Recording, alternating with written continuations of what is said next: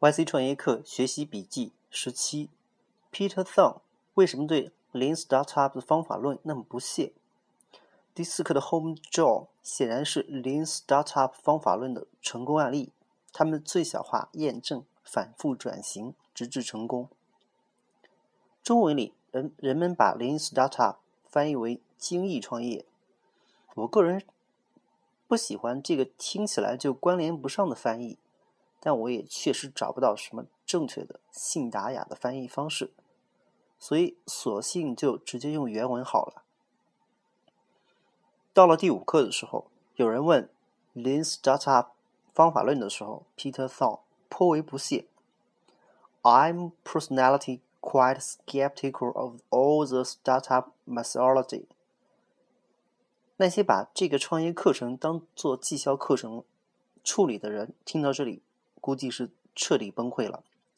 我应该听谁的好呢？听 A 的讲演时，我觉得哇，好有道理呀；听 B 的演讲时，我又觉得哇，好有道理呀。然后再仔细想想，嗯，怎么两个人说的是相反的？在《把时间当朋友》这本书里，我曾经提到我自己的独立思考的启蒙过程，在二十六岁前后的几年里。我反复遇到这种情况，最终自己得到的结论是：哎，我真的是不会思考啊。于是跑到图书馆里，图书馆里找到各种关于 critical thinking 的书籍研读，其后花了好几年的时间才完成了对自己的启蒙。完全认识 Lean Startup 方法论的人，基本上都是不可知论者，他们不认为未来是可预见的。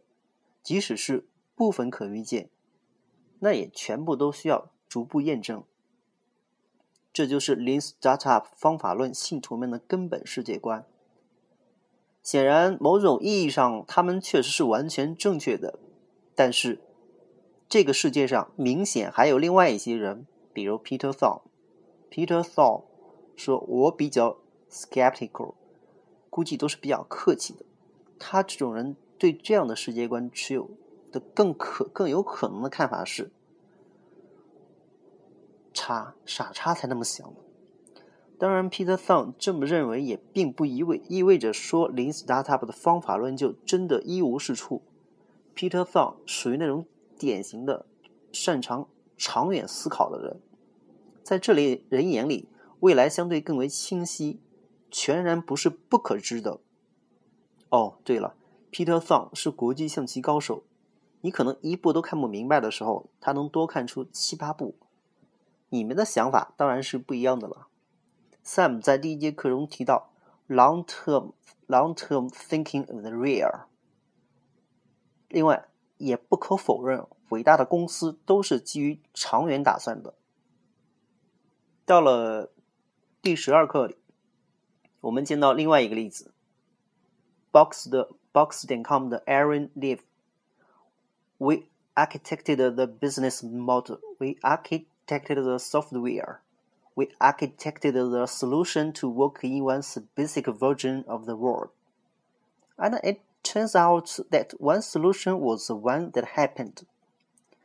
这种人不用去试错，他们需要的只是认真思思考，然后想出来的东西就是直接命中靶心。